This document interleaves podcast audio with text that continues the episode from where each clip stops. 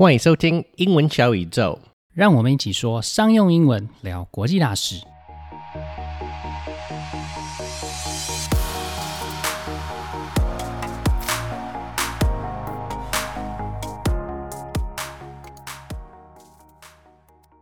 Hey Clifford, I wonder why do some people say a brand is the most important asset of a company? Why isn't it a company's manufacturing techniques or its products? Well, you make a good point. If a company doesn't have anything of value to sell, then having a well known brand will only get you so far.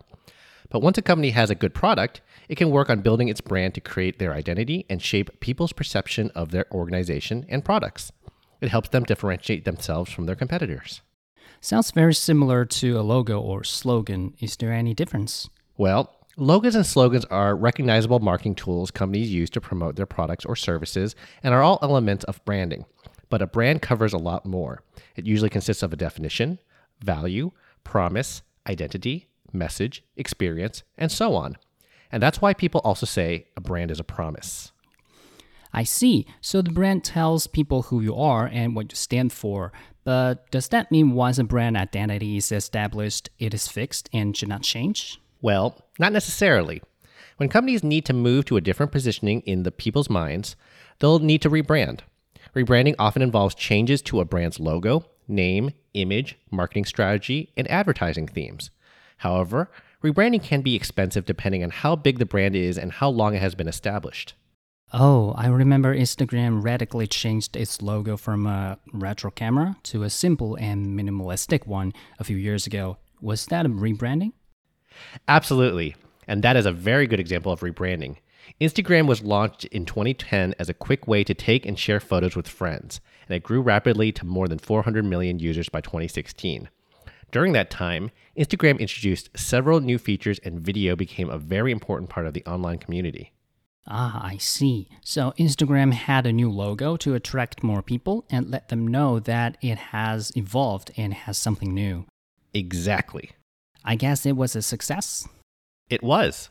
Instagram reached 100 billion users by 2018, more than doubling their user base in two years, which is pretty amazing. 说到品牌的时候，大家可能会想到一家公司的 logo、营销标语等等。但是其实品牌的范畴是更广的，它包含了产品或服务的市场定位、所要传达的讯息，还有客户体验等等。而且它可以帮助客户做选择，像是在买化妆品的时候，如果不是对每个品牌都很了解的话，就很可能会选择比较知名的品牌。所以大家才会说，品牌是一间公司最重要的资产之一。但是品牌也不是建立之后都完全不会改变，因为品牌也是需要随着市场趋势进化的。除了刚刚提到的 IG 之外，其他品牌像是 Burberry 前几年也对 logo 和网站的视觉做了一番改造，来传达更精确的精品市场定位。最近 Facebook 也宣布要改名成 Meta，也是因为 Facebook 不再只是一个社群媒体，而是包含了 Facebook、Instagram、WhatsApp，未来也会有虚拟实境等等的业务，当然也可能和之前的一些负面新闻有关。我们今天邀请到品牌行销顾问公司 Gerber 格博的总经理 Richard 来告诉我们品牌到底是什么，如何建立品牌，还有品牌再造。这次一样会有中英对照逐字稿和线上逐字稿工具 Descript，连接都可以在节目简介里面找到。Today we're talking about brandy with Richard DeVries. Richard is the managing director of Geber Consulting, one of Taiwan's leading business internationalization agencies. Geber helps Taiwan companies reach their full potential by providing consulting services in the areas of brand development, corporate strategy, market analysis, research, corporate identity systems, design, and technology. He has an MBA from National Chengchi University and recently completed his studies in AI, machine learning, and robotics from MIT Sloan. Hi, Richard. Hi, Ping. So, obviously, we all interact with brands on an everyday basis, but most people don't really think about what a brand really is. So, from the perspective of someone who specializes in branding, what is a brand? Right, that's a that's a good question, Ping. Um, so there's a lot of different definitions that you'll hear of what a brand is, but I think uh, a, a, good uh, definition of it would be that a brand is a representation of something that is in somebody's mind and people's minds. Um, pretty much, it's as simple as that. Uh-huh. Uh, it's kind of a shorthand of you or your product. So people will have a, uh, an idea of what a product or a service is. uh, what your company is. And in a perfectly logical world, like where everybody is 100% rational and you, you have all the information out there, you probably don't even need a brand because you would you would be able to evaluate exactly what a product is, exactly what every service is. What if you go into a supermarket, you might be able to see all the different toothpaste and and have a very good logical um, understanding of oh what is the benefits and and these types of things for Right. each one. But we're not living in a in a world where you have all of this information and you just don't have time for that. So I, I think a brand is is a representation that we build in our own minds that can that can do this. So in another word, like a brand can act as a shortcut in people's mind Yeah. in order to um, to make our decisions easier. Uh, also, you know, a good example of this that I use sometimes is an example of Starbucks and McDonald's. Okay. Um, you know, like a lot of us will think, oh, you know, uh, I I'm not even a, that big of a fan of Starbucks, or I I think McDonald's is not that great of food, or or, or so on. But think of it this way: if you go into another city, you know, like in another country or a place that you're not even um, that familiar with, and you want a coffee. Now, if I'm back at home, I would have my favorite coffee place and I would know, oh, that coffee is really good. The reason for that is because I've tried it many times. So I have this kind of understanding of what that is, or I've tried this food. But if I go into another place, I need some sort of shorthand for finding out, okay, you know, here I am in uh, some city in the middle of China. Well, I know, oh, there's a Starbucks. Well, that brand is in my mind. So I know, okay, I can at least trust that. You know, I, I can trust that without testing it.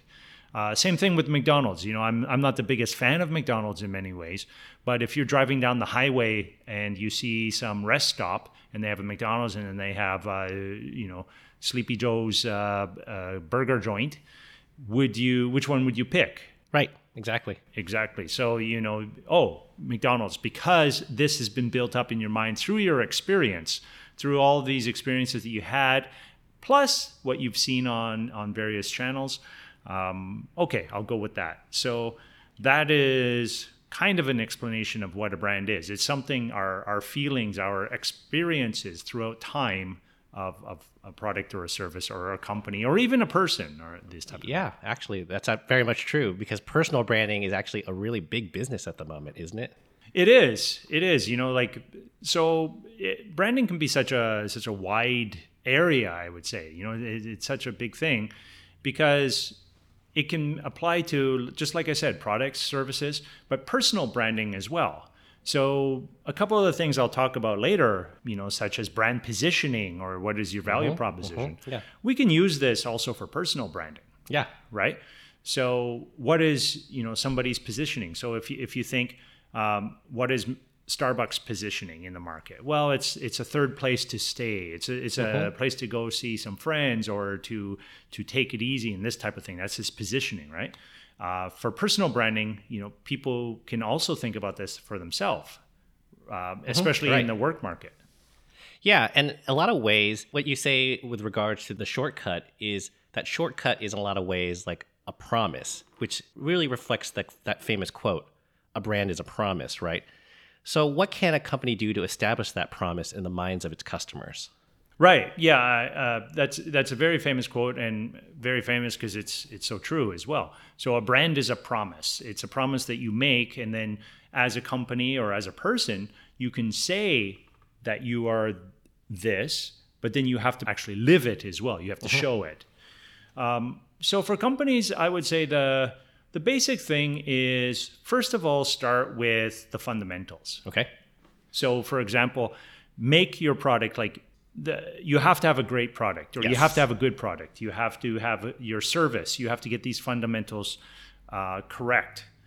Then you have to sort of amplify this. You have to communicate to people what is your product, right? So, for example, we were discussing just before this uh, about your your your venture here. Your, Yeah. Yeah. Yeah. your exactly. schools Yeah. Mhm. and how over the years you've you've built this this library this collection of great lesson plans of, of, of ways to teach people of, of, of these types of things Yeah. That's right. Yeah.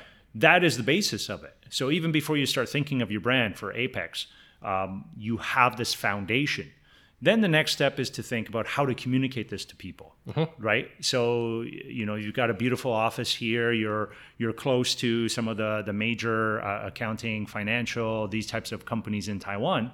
Now, how do you get this this message out there? Now, Right. one way, of course, is through your podcast Yes, of course. right? So you are amplifying this. You are by doing this, you are sharing with people um, your credibility. You're building credibility. You've read me extraordinarily well, right? The whole reason of this podcast from the beginning was I want to make sure I communicate to people our professionalism and build that trust in people so that you know you can hear my voice and you can hear that we're professional, we're knowledgeable, and if you hire us, yeah, you're going to get a good product, right? That's right. So you're starting off with the fundamentals, which is needed.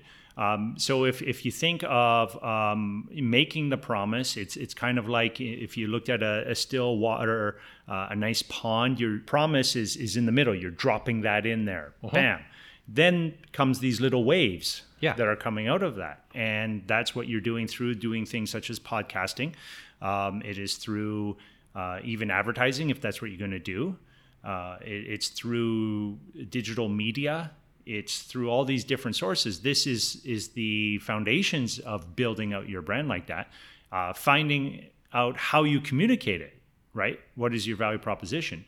And then these waves get larger and larger, and that's the fundamentals of making the promise, amplifying the promise, and then if you're going to do this, you have to make sure you keep your promise Right. hmm right?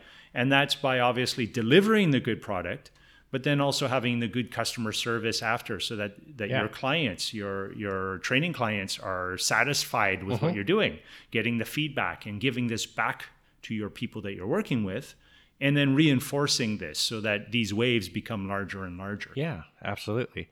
So part of you know building that brand is also establishing a visual language, and then sometimes actually some people even have like an audio language. Like I'm really thinking of like things like jingles and like uh, like the Windows startup tone and stuff like that, right? So how important are these to the brand and establishing the brand?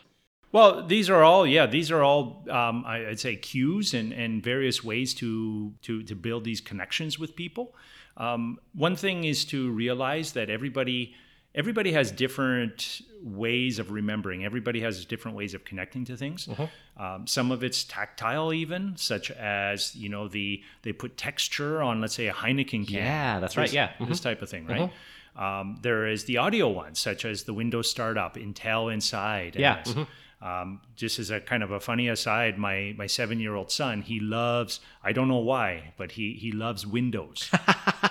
He Really? yeah, he loves looking on his tablet and looking at the old Windows versions, like Windows 3.1, Windows 95. It's, it's very, it's, it's kind of crazy, I'd say. But and then he loves to listen to the different jingles that Oh started. yeah, yeah, yeah. And one of his thing is he comes to me and says, "Daddy, I got a question. How come, how come Windows 10 doesn't have that Windows startup thing?"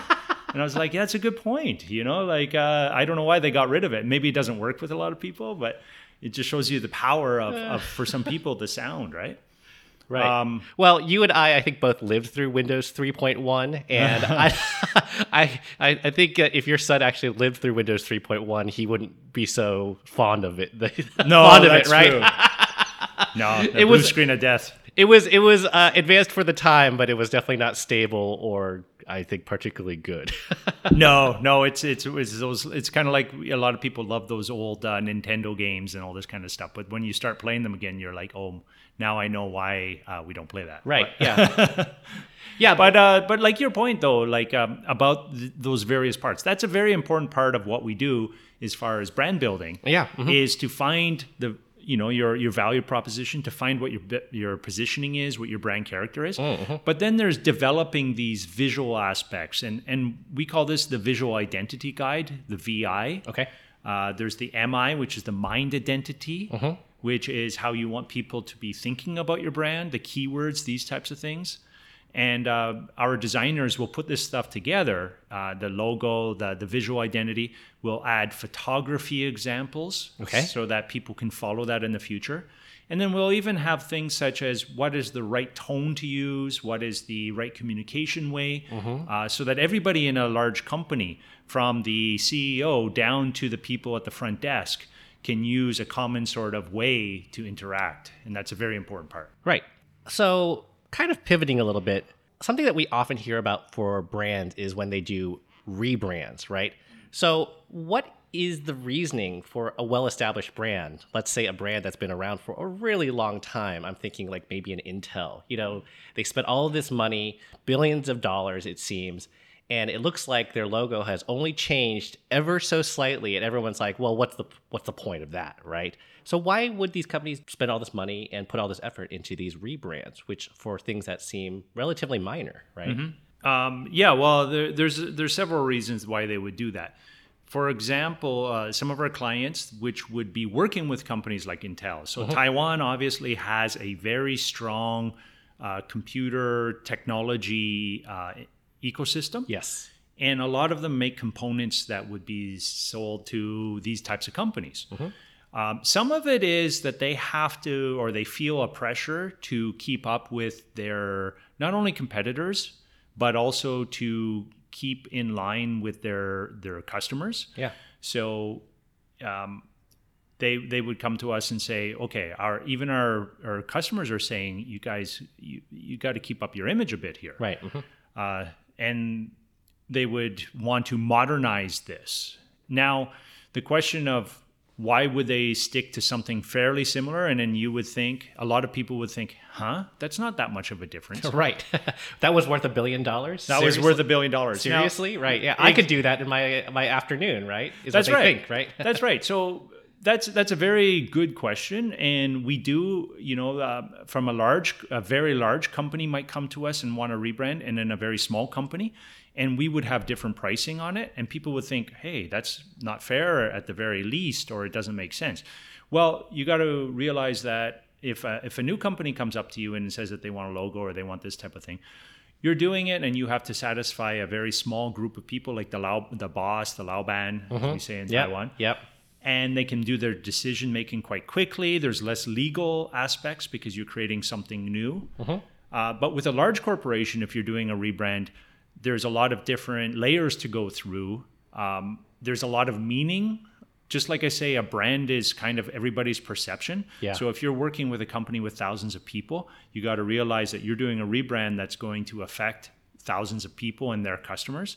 So there's a whole process to to vetting this. There's a whole process to going through the legal aspect of it, and you just have to get all these people on uh, on board with it. You know, like how if you have to make a decision on for your own company is one thing, but if you have to go back maybe with uh, any sort of chamber you're with or any sort of larger organization, you know how much more difficult these things Yeah. become, and and just how many more things you have to keep in mind when doing this. Um, another reason why is sometimes companies will reposition over the years. So, uh, an, an interesting example of this would be like HTC, the phone company. yeah very much so yeah Uh, I believe, and this could be um, uh, not 100% true, but I think their HTC stood for high tech computer at the that's beginning. That's right yes yes Right? yeah So obviously, that was their first goal is to do that. Um, also, HTC focused on doing OEM manufacturing for other brands at the beginning. yes right mhm. So very different.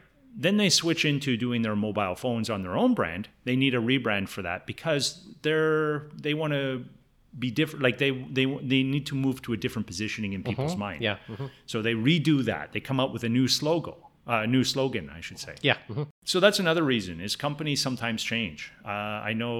I'm not sure if I'm supposed to say, but PwC is. Uh, Yes, you yeah, mentioned PwC. PwC was interesting because they made one of the biggest Yes. rebranding several years ago. right mhm. Most companies will just do a somewhat refinement of their new brand. yeah Um, however, PwC made totally new colors and all yes these types of yeah things. yeah they used to be blue and white and be called Price Waterhouse Coopers and then they just went with like PwC and it's orange red and white now right? Yeah, very different. Very and so a lot of the um, accounting companies really made a big difference, like a, a big change in their direction uh, Right. 10 years ago, especially after the financial crisis and that. Some of them, yeah I think that might be a really good reason to rebrand right well, they might want to, you know, they want to go into consulting. They want to get away from some of the, Yes. the image that people had of them before that. Right. I think PricewaterhouseCoopers was very much the accounting firm where PwC is like the a professional services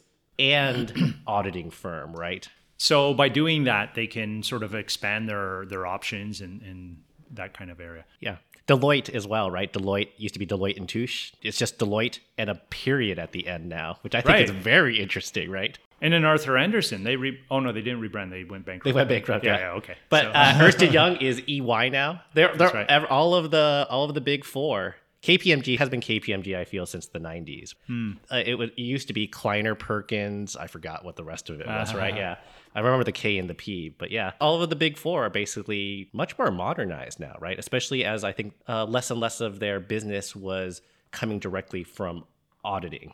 That's right. Yeah, maybe auditing they would have saw as uh, I could be wrong, but uh, maybe auditing they would see as something that uh, they can't differentiate themselves quite as much from. Yes. So, for example, Accenture was part of. Oh, I wrote. Oh, that was part of Arthur Andersen, actually. yes, that's right. Yeah. Yeah, so they're very much different now. And again, that's that's a major reason why these companies rebrand is is either they want to keep up with their competitors, customers, and so on, or they want to move in a slightly different direction, or sometimes they just want to get rid of some bad news as well. yeah, I think, it's a big one, right? right. So, what are some examples of some successful rebrands, and how about some an unsuccessful rebrand? Right.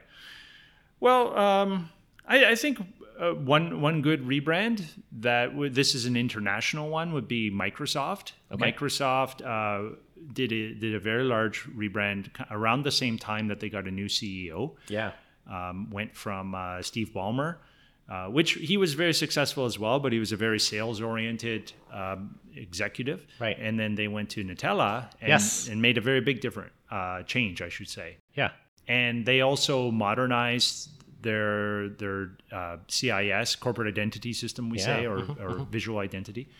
And the the big thing with them because I used to work with uh, or and still do sometimes but uh, Microsoft I've, I've worked with in the past and uh, even their mindsets um, they changed quite a lot. And Yeah. that's that's one thing with rebranding is you can do a change in all these things that we talk about the visual and all this but to actually change the corporate culture is a pretty pretty amazing sort of thing to be able to do yeah, and that's what I saw with Microsoft is over the last several years they were able to change from a very very like focused on sales organization yes, yeah, uh, to one that that is quite different now. yeah. I would say uh, because we actually have some clients who are individuals who work with Microsoft, so I'm very familiar with a lot of their the cultural stuff that they're doing. But it's exactly as you said. They used to care so much about selling licenses, uh, and they used to say on-prem software, and they've really become much more of a solutions provider. And the whole mindset is how do you provide solutions, not sell like seats Yeah. before before the KPI was how many seats did you sell. Now it's like how much money are you generating? And of course the money is a big important part of it because of business, but what they really care about is delivering value to customers um, so that they earn that money, right? And they do it by delivering solutions and it's not necessarily about selling seats per se. That's that's right, and that required, as you mentioned, that requires a lot of internal training. So what what we call is internal branding. When we do a rebranding with a company, we do all those things, like I said before, the the redesign uh, from the top, getting the buy-in and all this. But then we also, towards the end of a project, we have training courses, and this is the branding training, internal branding. And this is to sort of tell everybody, okay, what is the new brand? Why are we doing this? What does what does it mean? What does it mean in you, for each of your business units or each each of your departments? What does this new brand mean to you? We we take the new vision, the vision, the mission, and the values of the brand, and then we try to help them think about how to apply it with that. Right. And I think that's what Microsoft was actually uh, quite successful Yeah, at doing. very much so. Yeah, I think so. and so they they made that big that big change. So for new companies, what are some things that they need to think about branding wise in the early stages? So we work with uh, a lot of, like I said, B two B companies. Um, now I'm I'm not 100 percent sure of some of your audience, but some of your audience Yeah, might very also. much so. Yes. It is okay. Yeah. Well, actually, it doesn't really matter what type of company you have. But if you're if you're starting out your own company, it's it's always good to first of all, you know, validate some of what you your ideas for it. I've I've had a lot of experience where people come to us and then they have this great idea for a product, service, uh, even their their company. Um, and they might be, eh, for example, in a restaurant, they might be very good at at some sort of recipe or cooking something, but then they haven't really tested to see if, if there's a big market for it and these types of so sort of just validating validating whatever idea you have. But more so for a branding perspective, I would say the two major things that I think are the, the key success factors for any new company from a branding perspective would be thinking about your brand positioning because that I think that's the key thing that we work with companies in is, is that as time goes by or even at the beginning, they're a little bit too broad Right. right? Um, is to really find your niche and and to think how are you going to be positioned. So for for example, for us, we're a uh, consulting company. Um, there's other ones in the market, obviously, and um, we cannot just be the brand consultancy company for every company. Right. So we focus on B2B. And that comes from my my experiences because I'm from B2B chemical sales and marketing. Of course. hmm I cannot learn about everything else, or I, I, I shouldn't spend all my time doing that. My people should be focused on that. So we sort of make our positioning okay, we focus on that area. Yeah. And then we try to show that on our website. We try to show that in everything we do. So that's my recommendation is for companies to really think about your positioning. Put out there some charts, work with your team and see how you you know, how can you position compared to your competitors. Right. That's one thing. The other thing is really thinking of your value proposition Okay. um, for your products, for your sales, how it is to work with you. Like, for example, for, for your company, um, what is your value proposition to the companies that you work with, Yeah. right? Comparing it to other ones. Yeah, so uh, if you were now we, the tables have turned, it seems. For us, it's actually pretty simple. We are the company that is going to listen and help you deliver solutions which are communications related.